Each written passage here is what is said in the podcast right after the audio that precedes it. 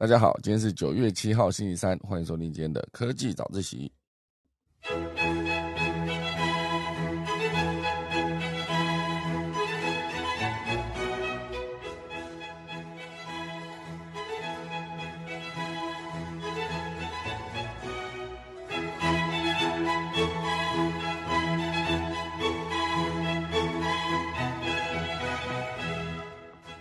今天科技早自习要跟大家分享第一大段，好，就是苹果相关的消息啊。毕竟呢，再过个呃十几二十个小时哦，苹果即将发布它的新手机了嘛。现阶段呢，是有消息传出，苹果有没有可能直接之后会推出折叠式手机呢？因为现阶段的资讯是，苹果要求要得到那个三星跟 LG。做苹果应该说做折叠手机的荧幕折叠相关的资讯，然后这就被研判说之后有可能会做这件事情。好，第二大段会跟大家聊到就是现代汽车携手劳斯莱斯哦，即将在二零二八二零二八年量产飞天汽车吗？看他那个渲染图画的真的是蛮漂亮的，一个飞天汽车的样子，就感觉像一个飞机没有机翼的样子。好，第三大段呢会提到一系列跟日本呃相关的消息啊，包括日本的数位大臣现阶段直接跟磁碟片哦跟那个呃随身碟宣战哦，所以接下来有可能全面转向数位化。那日本到底在实际的状况该怎么做呢？就我们钟声过后开始今天的科技早自习喽。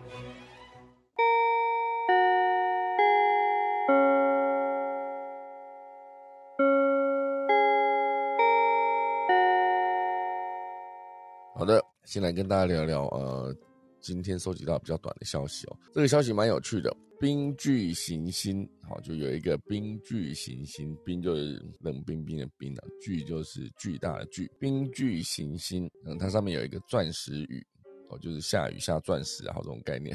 钻石雨比想象中更普遍，哦，这是一个实验佐证证实，哈，因为在地球呢，钻石算是因为稀有性。和商业吹捧哈挂号，他的文章后面是挂号哦，因为稀有跟商业吹捧呢，所以导致它昂贵无比。但是哦，在其他的星球里面，钻石可能跟岩石一样普通哦，比如说冰巨行星，像是天王星、海王星等等。好，所以是这个是美国的 SLAC 哈，就是国家加速器实验室。基基于冰巨星内部环境条件和材料进行了新试验，成功观察到的钻石与形式，好来预测海王星跟天王星上面的钻石尺寸可能非常的大，重量呢可高达数百万克拉。我所以简单说就是，如果你要求婚，你想要买一个钻戒，可能发现哎好像买不太起哦，蛮贵的感觉。我这边呃，好消息报给大家知道，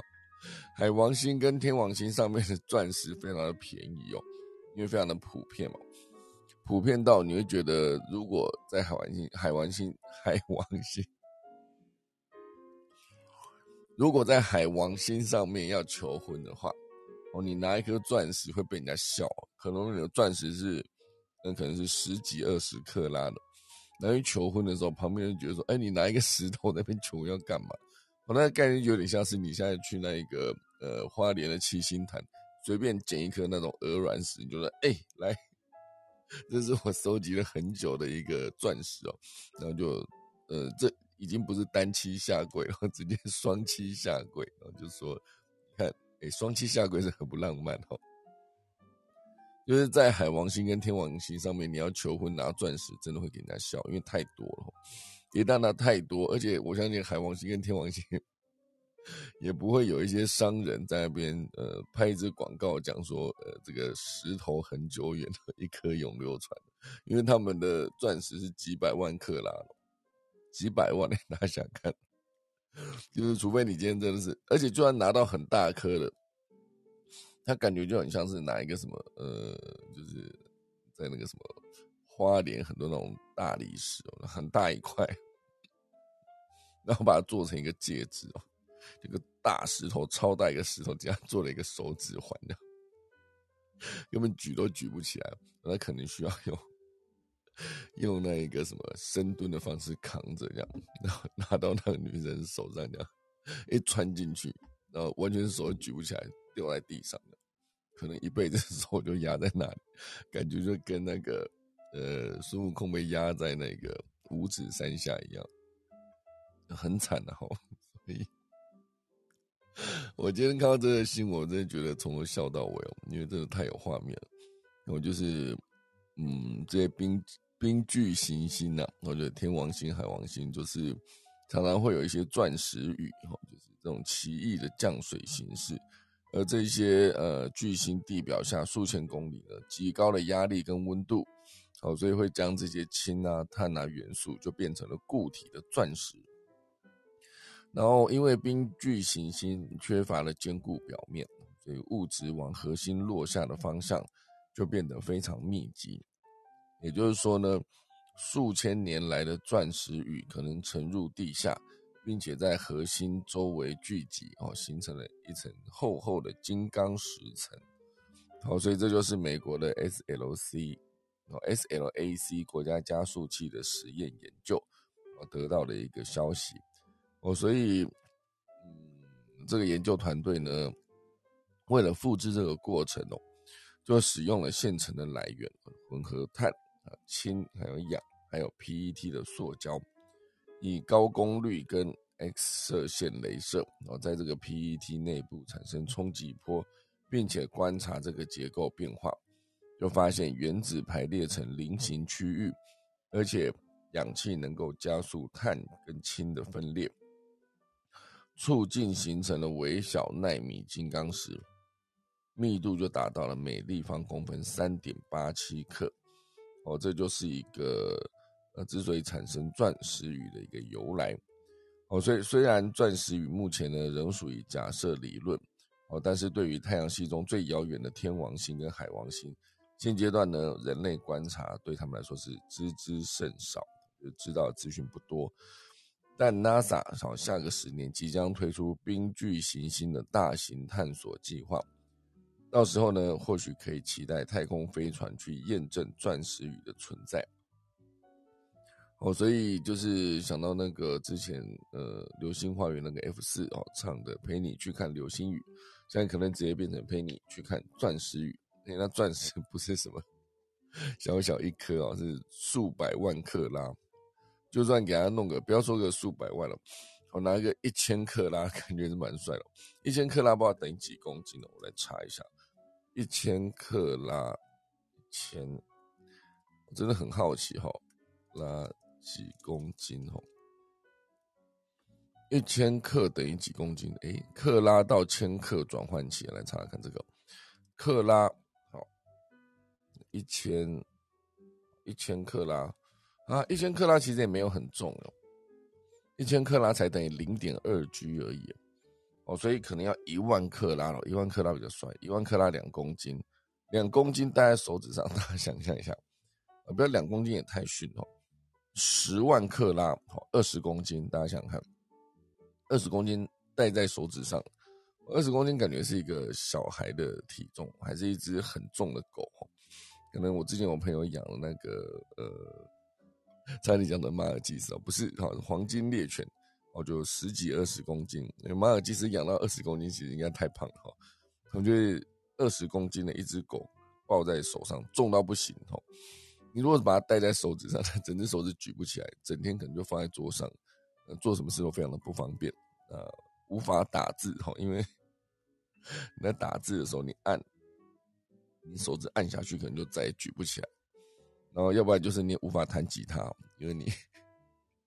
你在弹那个那个呃，因为拇指弹根音嘛，根音就是四五六弦哦。那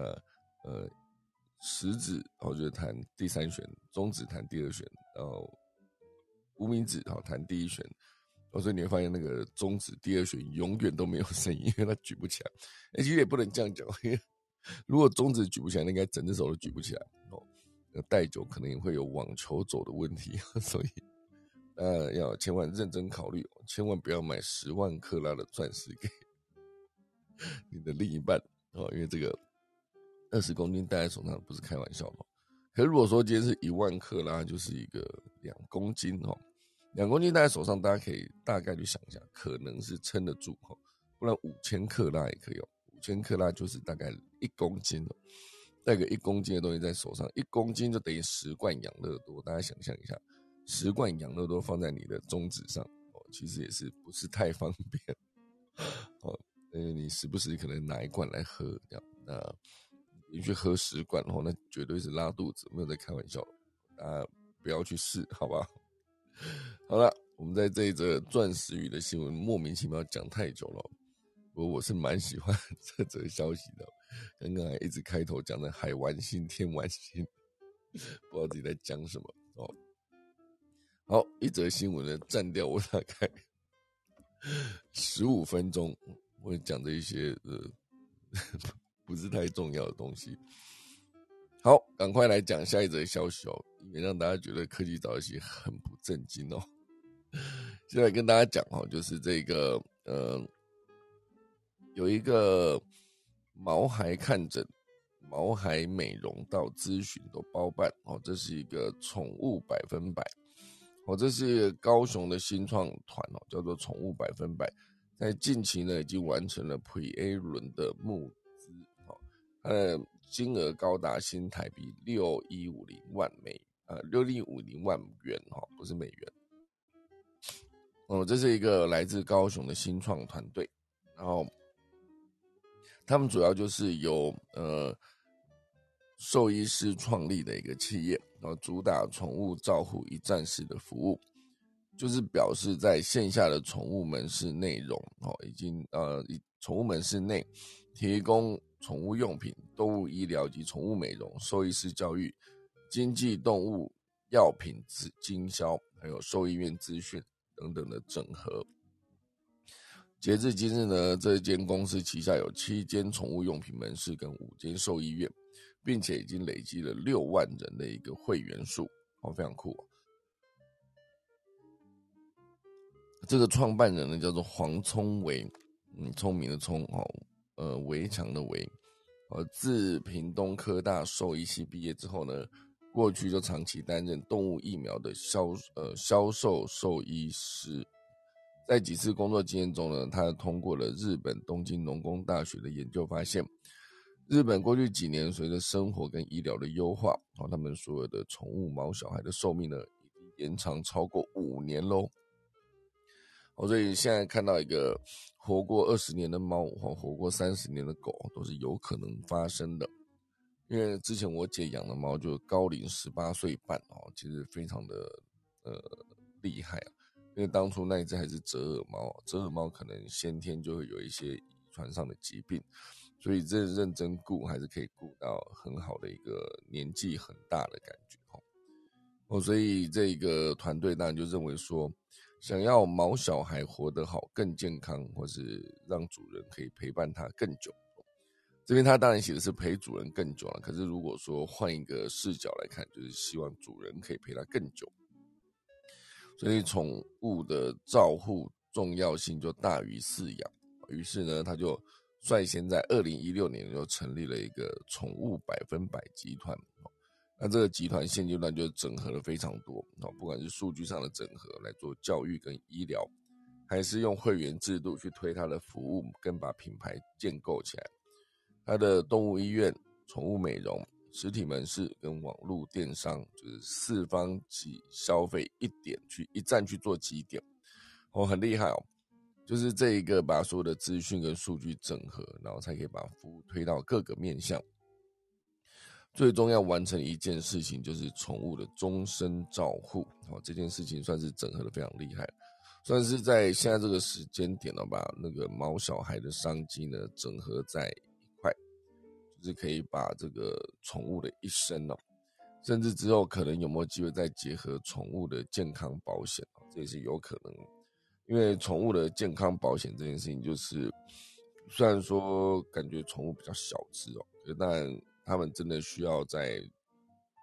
像我姐当初那只猫在临终前要开刀，其实价格也是不便宜哦，也是十几二十万在那边花。所以如果这个时候，要去思考说，如果有宠物保险的话，也许就可以用宠物保险来指引。哦，就是不要把宠物当成一个就是猫狗，把它当成一个家人的时候，其实它就是一个值得你花很多的资源去维持它更久的生命。哦，所以这个就是一个宠物百分百哦，而且他们今年计划推出新品牌，叫做兽研所。兽就是一个，就是他们的野兽的兽，研就是研究的研嘛。兽研所主打就是高龄猫的肾脏保健罐头，由兽医师跟营养师携手打造，希望能够减轻高龄猫的肾脏的负担。而且猫的肾脏好像比较小，所以如果要照顾好你的猫的话，它其实有可能是在肾脏这个地方，就是它吃的东西非常需要精准的计算。哦，有些时候就是你做了这些食物，可是猫却不想吃嘛。那不想吃的情况下，其实也是蛮严重的一件事。好，好，所以这就是宠物百分百这一个新创团队哦，最近呢刚完成了 Pre A 轮的融资啊，应该算是募资啊，他们就有可能会更扩大他们的影响力。好，这就是这个相关的消息哦。好，那再跟大家分享一则，就是。英国现阶段，哦，就是史上第三位女首相，她叫做特拉斯，哦，就跟我们常在讲的特斯拉，就是拉斯跟斯拉是颠倒的，哈，她叫做特拉斯，哦，四十七岁，现阶段呢，她是英国史上的第三位女的首相，而且他原本在担任外交大臣的时候，哦，就算是一个对中的鹰派，就是。很多时候，你对一个，比如说你身为一个总统或者一个团队，对某一个单位或者一个国家，就是态度比较强硬哦，就是鹰派啊；态度比较缓和，就是鸽派。哈，鸽子的鸽跟老鹰的鹰，哦，他算是一个对中的鹰派，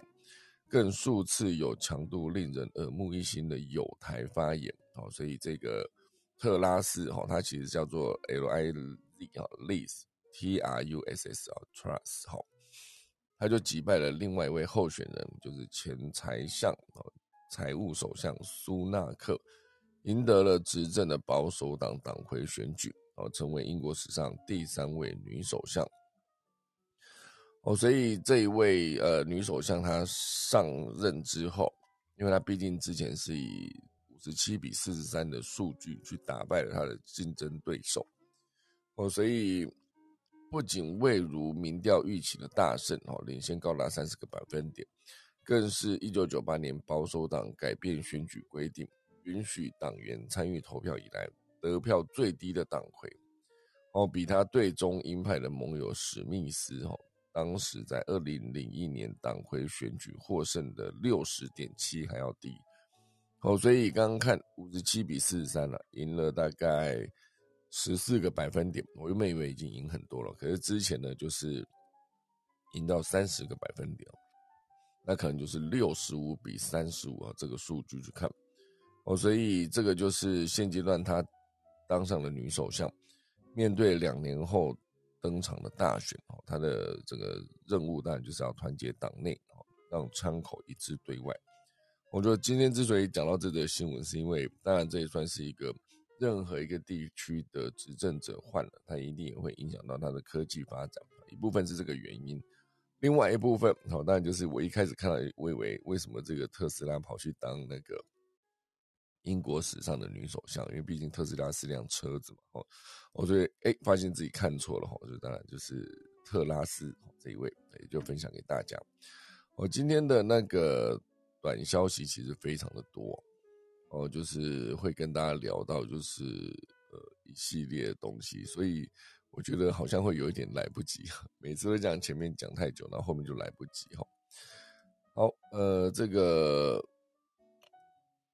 再跟大家分享一则好了，因为昨天有聊到就是热浪这件事情，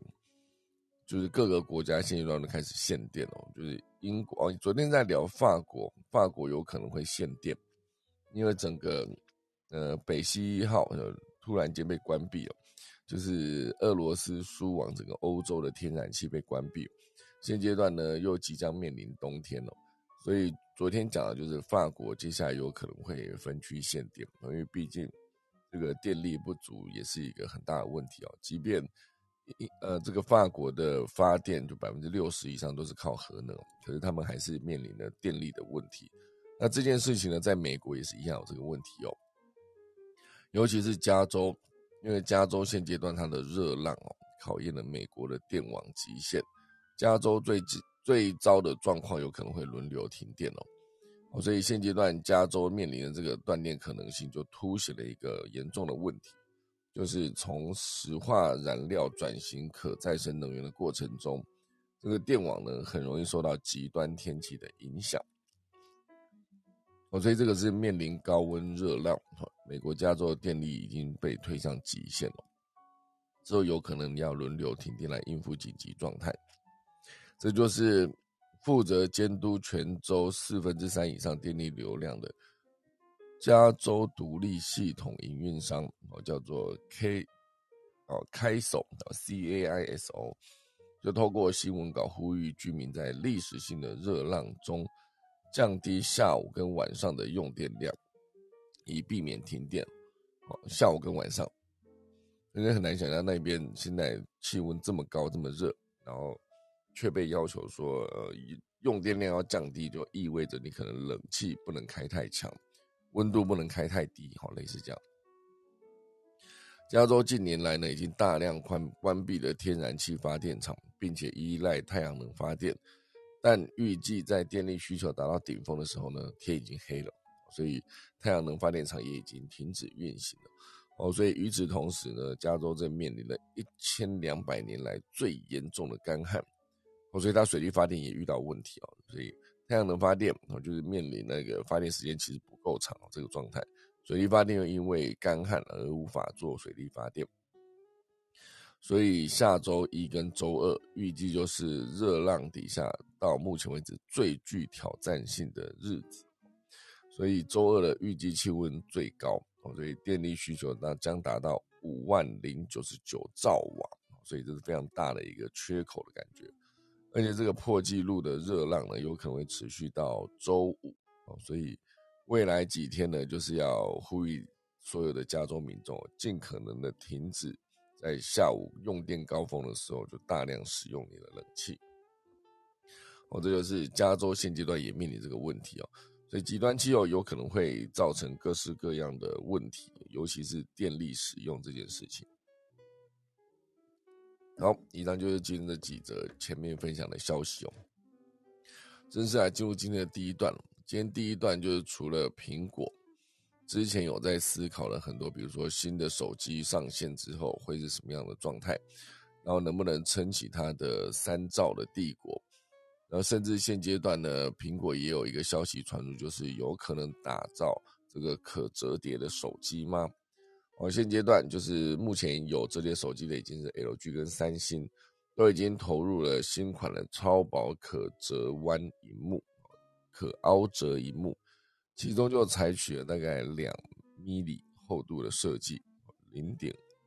两 mm，cm 是公分嘛，mm 就是公里这样，零点二公里，哦，所以。应该算是两公里啊，它不是零点二 mm 嘛？两公里的厚度，其实蛮厚的。相比先前推出的五 mm，哦，就是五公里的厚度更薄。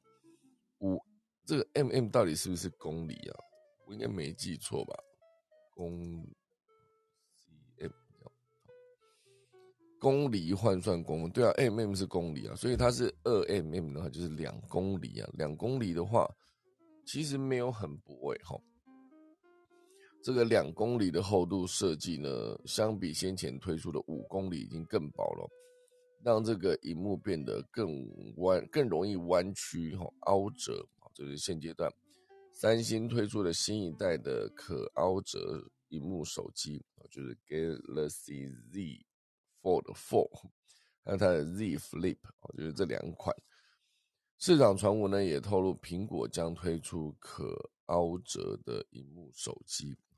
并且要求 LG 跟三星打造没有折痕问题的可凹折荧幕元件。哦，就是毕竟你三星已经有这个技术了嘛，那我就买你的技术，哦，买你的元件，直接做在我的 iPhone 上面。这个是南韩的有一个叫 The Elec，就是它的应该是 E L E C 哈，The Elec 这个报道内容就指出，苹果要求 LG 跟三星提供这个混合材质设计的可凹折 OLED 显示面板，其中采用玻璃跟塑胶的混合材质，借此确保可凹折荧幕使用时的平整性。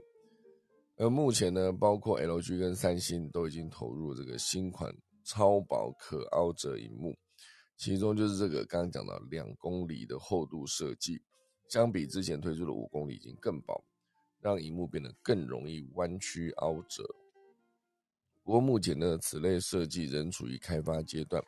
尚未达到可商用的阶段啊，所以还无法短时间之内无法符合苹果的使用要求。当然，苹果是没有透露是否会投入荧幕可凹折手机的研发。不过，市场的传闻呢，正是苹果正着手构思不同改善荧幕凹折手机设计的方式。除了这一次提到的复合材质设计改善荧幕折痕的问题，还包含移除偏光层的设计，来借此降低荧幕面板的厚度。哦，所以如果有一天苹果也推出他们的可凹折的设计，哦，大家会很喜欢吗？它的概念就好像有一些，就是女生会在包包里面放了一个化妆镜哦，这种感觉，就是每次要化妆的时候打开来，里面可能有粉饼，然后可能还有一个小小的镜子。那以后如果这个有这个功能的话，可能打开直接开启前镜头，开启那个镜子的功能，还可以直接帮你做那个，呃，比如说荧幕化妆哦，这也是非常方便。好，这就是苹果今天相关的这一则消息哦。不过还有另外一则是跟苹果有关的。因为今天是九月七号嘛，呃，就是九月八号凌晨一点，就是北京时间哈，也就是说台湾时间这边也是一样，凌晨一点就是苹果的 iPhone 十四的发表会。那每年新款的苹果发表会呢，就是全球电子产业最引人注目的盛事，数十万名亚洲地区，包含台湾的果粉呢，都会熬夜观看直播。哦，就包括我哈，所以今天应该就是晚上也有可能直接就是开了一个呃苹果发表会的特别场直播。以前早期看苹果发表会早那个特别场直播，全部都是需要有翻译的，因为呃会有一些专业的术语或者有一些更细节的东西，如果透过翻译的话，当然可以第一时间掌握嘛，比如说它的新技术等等。但现阶段呢，苹果的发表会直播全部都会配上简体中文的字幕哦，所以第一时间都还是可以看得懂。那我现在就回想起早期在看苹果发表会的时候那种紧张刺紧张刺激的氛围，因为毕竟那时候也没有什么疫情的问题哦。第一支 iPhone 被发表的时候是二零零七年，我在苹果的一个呃每次做发表会的现场。那当然，台下都坐满了一些果粉哦，所以从镜头，应该说镜头从舞台端往上拍，就看到每一台电脑前面都是一颗苹果，哦，所以就非常的过瘾了。在早期那个苹果还会发亮的年代，哦，所以很多人在现场直接看到一些新产品的反应，尤其是当时贾博士推出的东西，很多都是划时代的，就是一个完全全新的产品的设计的感觉。哦，所以现场的惊呼声呢，往往就会让大家觉得哇，人生应该真的去现场看一轮哦，就真的可以看到苹果的发表会，在现场坐着哦。那当然，最近这一段时间全部都是因为疫情，所以他们的发表会台下也没有观众了。再加上很多的，比如说产品在发表的时候，全部都是一个升级的概念哦，比如说原本的是这样，然后升级到成 Plus 的版本，原本两个镜头升级到三个镜头，它并不是一个完全全新商品的展现。而且，就算今天苹果推出了他们属于自己的苹果折叠手机，会不会其实这个心意这件事情哦，就是对大家来说，哎，这里明明就是三星发表过的东西哦，也不会再再次引起惊呼。所以不确定下一次苹果发表会真的会引起惊呼的东西会是什么，有可能会是它的 AR 头盔嘛，就是它那个虚拟实境的头盔。吗？哦，还是它之后真正推出一款，这是我们的 Apple Car，从我们的二零一四年一路到现在，终于推出了第一台 Apple Car，就是 有没有可能哦？不过以车子来说，时间还需要一段哦，因为毕竟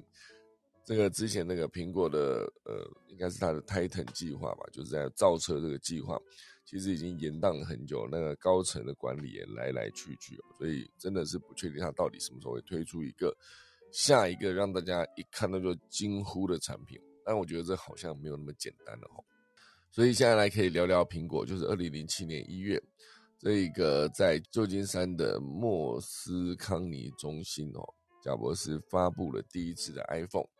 从多点触控到联网技术，都重新定义了智慧手机的外形跟功能。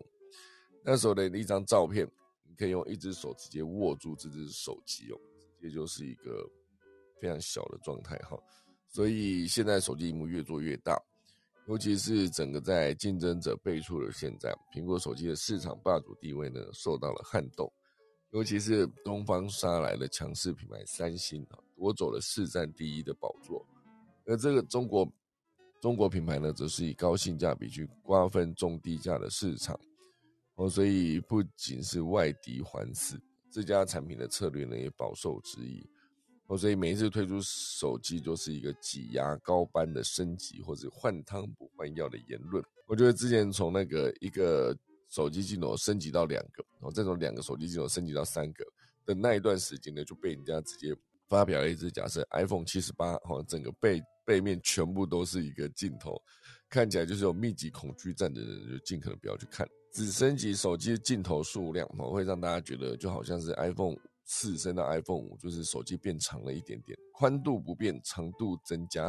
那时候我们最大档在模仿的时候，也是做了一只 iPhone 九十二，好像整个一长条，演员必须拿着这个呃整只手机的上端，然后站在整个现场的摄影棚的桌子上。才能让那个这只 iPhone 九十八，它的底下能够垂到地上，它等于就是一长条。那时候我们为了做这个道具，煞费心思哦，就是拿那个珍珠板，然后前面还要拿非常多的 APP 哦去做那个机身哦，就是可以把所有的机身的上半段、下半段做好之后，中间全部用一样的画面抠笔贴上、抠笔贴上来做出一个，它真的就有这么多 APP 的一个存在哈。所以这些换汤不换药、挤压高班式的升级呢，就会让苹果呢，就是到底之后的 iPhone 十四能不能让苹果再次升级呢？就是它真的转向，如果是转 Type C 的充电，然后如果它是转向这个呃取消刘海，然后改以这个横式的冒号，哎，是惊叹号，呃，横式的惊叹号来当做它的前镜头或是前面的感测器。如果可以的话，会不会让市场所接受呢？因为现阶段，当然苹果的手机已经在美国市占率超过了安卓系统，所以现在很多的苹果就直接果粉，不止果粉了，包括苹果官方都拍了一段影片，就是喊话安卓的粉丝说，苹果手机相当可靠，我希望所有的人可以跳槽买 iPhone 十四，因为现阶段呢，整个苹果的收入在 iPhone 端呢，就是达到他们超过一半的一个销量，就应该说 iPhone 带来的营收贡献非常的高。哦，所以现在这个苹果就在台湾时间九月八号凌晨举办发表会，也针对这个系列拍了一段，就是解惑安卓用户的疑问，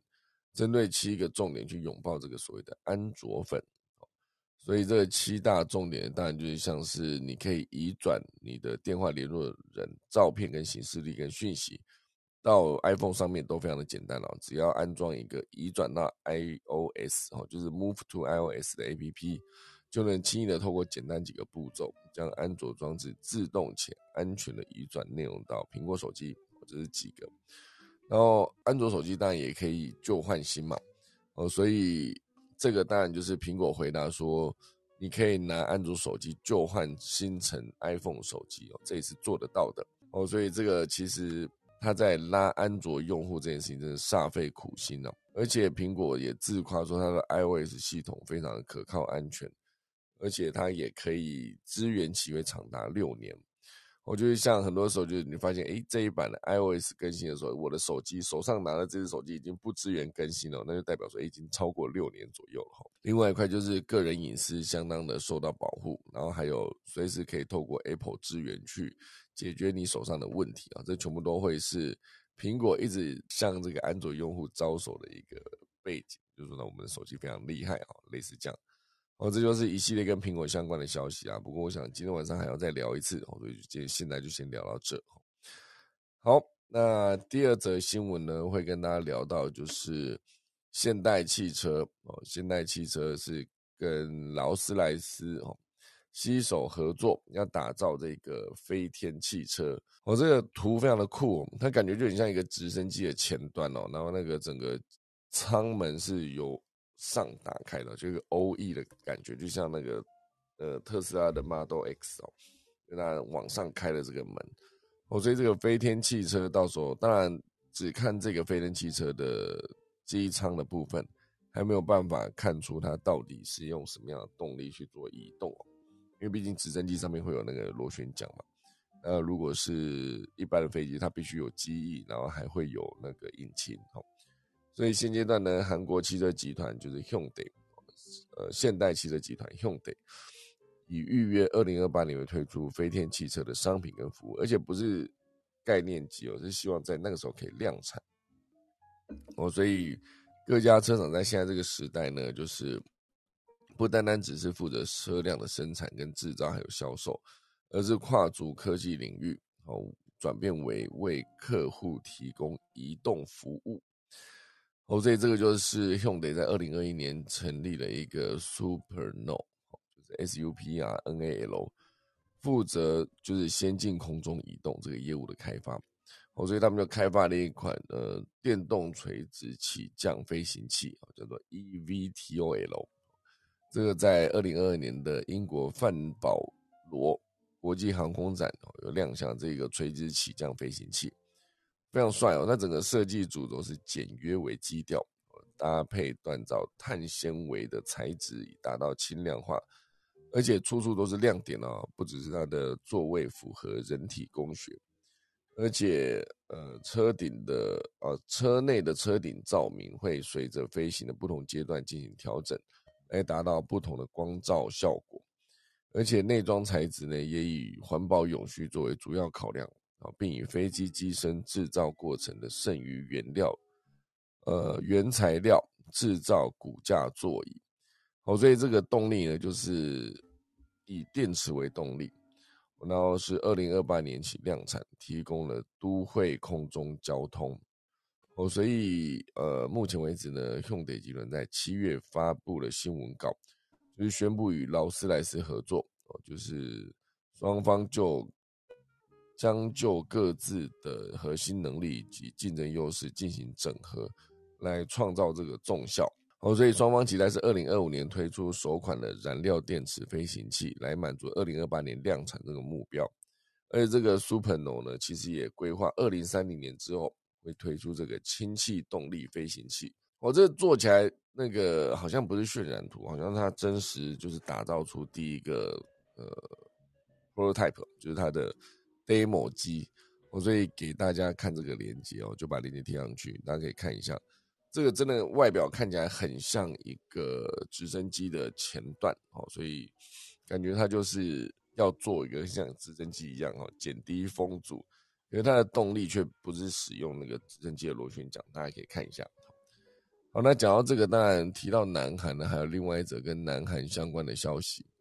哦，一时间找不到，我刚那个南韩的消息提到哪里去哦？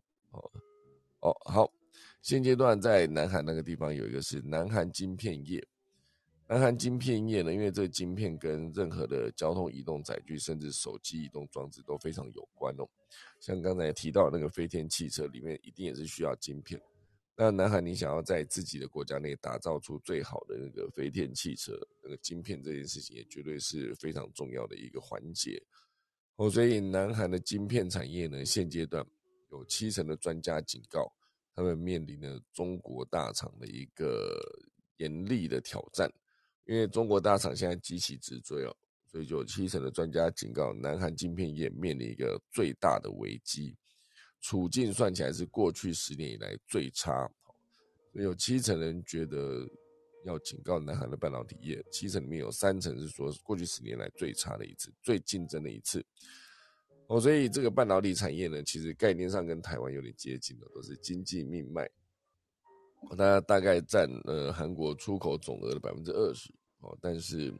根据九月五号公布的调查结果呢，超过七成的受访专家认为，南韩晶片制造业呢正在面临危机，因为中国大厂的机器制作压力。哦，所以这里面的中国半导体进步飞快这件事，尤其是这个 NAND Flash 的这个制程，啊，就是技术方面的值得注意。因为中国长江存储啊成功打入苹果的供应链，成为 iPhone 十四系列新机的快闪记忆体供应商哦，所以百分之七十六的受访专家认为哦，就是南韩的半导体业处于危机状态，只有三点三帕，大概是一名哦，那所以总共是有三十个专家的意思嘛，所以只有一个专家认为没有处于危险状态，而且有百分之五十八点六的专家统计呢。就是南韩半导体业的前景悲观了，将持续到二零二四年之后。呃，那最近这个是应该说他们在判断是过去十年来最差，还有一个原因是因为，呃，原本二零一六年中国进军记忆体晶片制造领域，然后二零一九年中美贸易战开打，啊，都是过去十年来比较糟糕的几个时间点。那现在这个时间点是比过去那几个时间点还要差，哈。就是比中国进军呃记忆体晶片制造领域的二零一六年，因为进军当然是一个影响嘛，当时二零一六年是个影响。那二零一九年因为中美贸易战开打，很多晶片的使用跟制造啊，不管是你的材质、材料、原材料都受到了影响。哦，所以整个的状况就是一路到现在，专家就非常的不看好韩国的这个半导体制造产业。那未来到底会延续到什么时候呢？有一说是到二零二四年以后。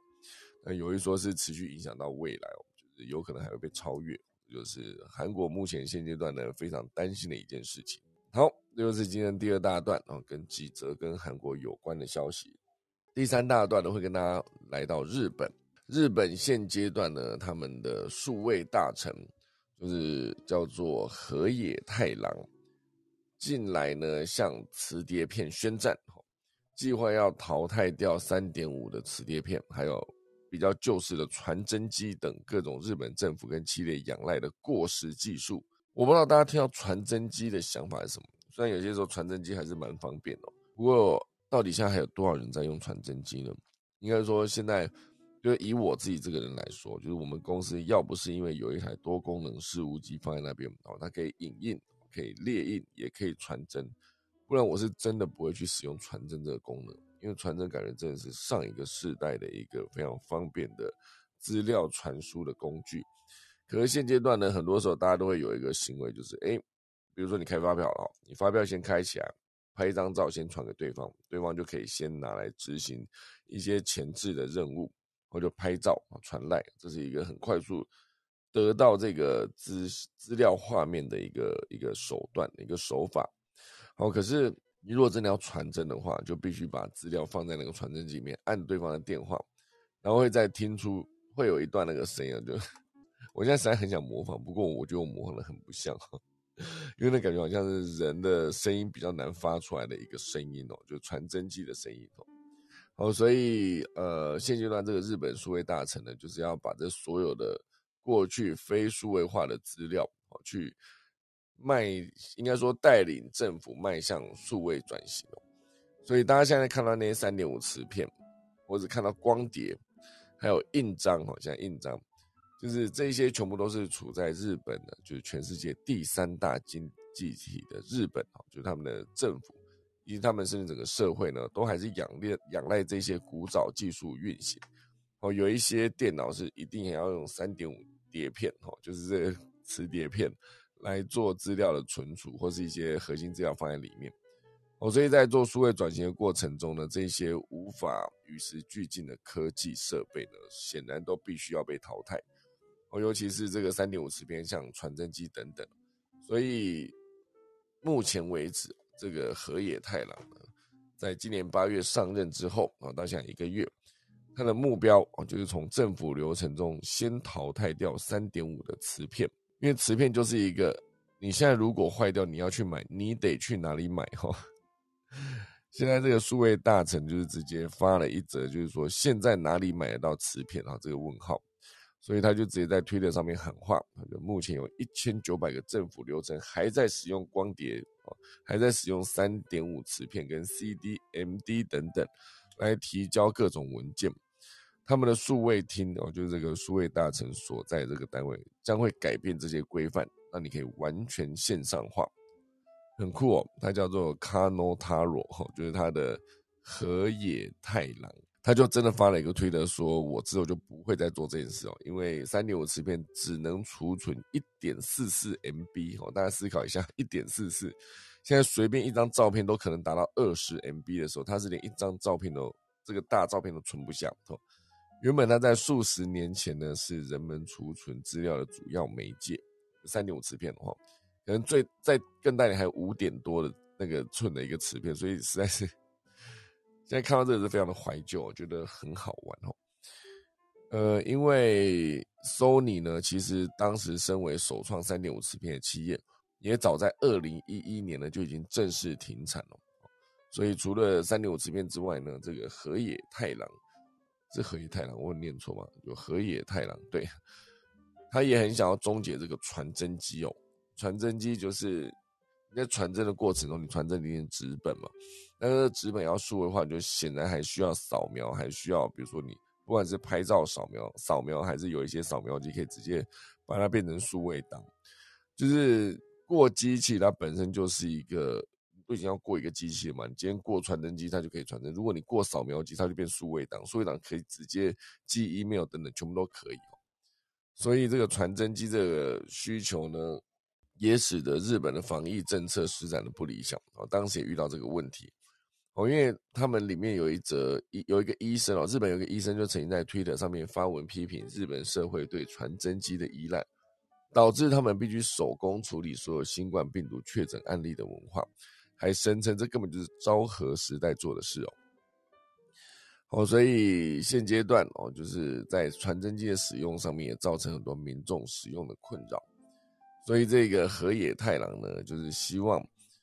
日本在推动数位身份证系统，以及让民众可以申线上申请各种政府服务，并且并且在这个税务申报跟金融服务时使用电子签章，而不用亲自跑一趟。很多人现在在思考，就是到一些公部门办事，其实都非常的痛苦哦。就是很多时候，哎，你在远端使用，就是他请你用 IE 浏览器的时候，好不好？截至二零二二年的三月，仍有百分之四十九的企业仍然在使用 IE 浏览器哦。IE 不能动，已经这么久了，就是 IE 已经停止终结它的服务更新了。所以要用也使用新版的微软的 Edge，也没有人在用 IE 的时刻的现在，好吧？二零二二年的三月，大概就是半年前的统计哦。日本还有百分之四十九的企业仍然在使用 IE 浏览器哦。大家想看，IE 浏览器是一个我大概二零零二零零五年我就不用的东西哦。那时候有 Firefox 嘛？总之我确定应该是二零零八年一定有 Firefox。可是我觉得我好像在有笔电那个当时的之前，我就已经有在使用这个 i 呃那个 Firefox 的浏览器，就是不用 IE 浏览器哦。所以总之呢，现阶段他们正在做数位化，而且是挽起袖子来，绝对要打赢这场仗的态势。我们就祝福这个河野太郎早日淘汰掉日本的三点五磁片跟传真机喽。好了，以上就是今天的科技早起，来跟大家分享农民历。今天是九月七号。农历的八月十二，今天以祭祀沐浴做灶，祭嫁娶自产做粮祈福安葬栽种伐木安门。哈，今天就是农民历，就提供给大家，准备打下课钟喽。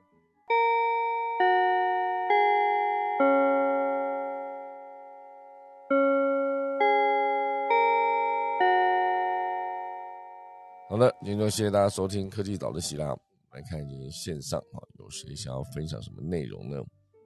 那林凯老师有在线上哦，老师是不是想要买飞天汽车了呢？飞天汽车，对啊，不就蛮帅的吗？我觉得科技倒应该不是问题啦，啊，但是问题是在于，真的能够飞上天的时候，大家还是要注意那个航道到底应该怎么去去安排，对不对？对，那个航航道，对啊，我觉得这个才是问题。哦，因为很多大部分的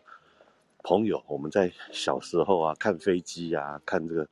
呃，都好像就是觉得说，哎，东西能够飞上天，好像就是一个理所当然。嗯，可是很很容易忽略掉它有所谓的航道。嗯，哦，航道这件事情，那我就不晓得说这个飞天汽车如果出来的时候，到时候这个问题点应该要怎么去界定它？嗯，那如果大家是乱乱飞的话，那当然倒是事故发生，那就很严重了。嗯，对，大概是这个这个问题吧，要看看他们后面是怎么去解决。嗯，对。那刚刚一开始我，嗯，我刚刚一开始听秀导在讲那个天王星跟海王星的钻石啊，嗯，我然后你有讲到那一句台词，那个什么钻石钻石很久远。哎，讲到这个我就想到那个呃。很低调，很低调的那个全世界最富有的犹太民族，嗯，啊，那个那个家族，大家不知道有没有有没有听过，叫做罗斯柴尔德。对对对对对，听过听。啊，罗斯柴尔德家族，哎，他们那个是算是呃，听说了，呃，因为太太低调了，有五万亿的美美元，五万亿，那是个什么样的概念？五万亿哦。对，那对。因为听到刚刚这个“钻石很久远，一颗永流传”的这一句台词，哎，那想到他们，那我不晓得我们的年轻朋友有没有机会去看过《塔木德》这一本书？哦，啊，《塔木德》，所以刚好因为秀导刚刚有提到，所以我现在把这个《塔木德》的这个概念推荐给大家，有机会大家查一下好了。OK，OK，OK。啊，我还在，我还在慢跑。哦，老师你在慢跑，你在爬楼梯。对啊。哦，OK，OK，OK。好的，好的。喘一点。OK，OK。好的。哎，罗斯柴尔德家族，对我这个。对，罗斯柴尔德，他是一个古老的、很有权有势的一个家族，就是影响了这个世界啊，就是以一个你看不见的形式影响了这个世界啊，就是我觉得这件事是蛮酷的哈。罗斯柴尔德家族大家如果有兴趣的话，可以查一下，好不好？我们现在有朋友举手，还不确定他们想要跟大家讲什么。我看看他们要举手要讲什么呢？还是他们按错？不确定哈。好，反正总之这就是今天的科技早起啊。因为我觉得在讲那个第一段讲那个钻石的时候，真的讲太久了。可是我觉得我是觉得还蛮好笑的啦。任何一件事情都还蛮有画面哦。钻石恒久远，在海王星上面就不适用，天王星上面也不适用，因为真的太多了哈。就是这样。好了，那今天就是直接跟大家分享到现在了。那现在时间来到八点零三分，就快速预告一下，因为在八点嘛，八点就是在十七个小时吧，哦，十七个小时，就是凌晨的一点会有苹果发表会。那今天我会以一个轻松开放的的的一个 一个风格来跟大家边看边聊，就是一起看直播啦，就这样子，每个人可以直接在。苹果官方网网网，苹果官网上面直接找到这一个呃呃发表会的直播链接，可以直接点进去看，然后大家就看同样一段，然后就一起来聊天，就这样非常轻松的。如果大家今天晚上想要追一下，想或者是大家还醒着的话，可以来看一下。好，好，以上就是今天的科技早起啦，准备来打下课钟喽。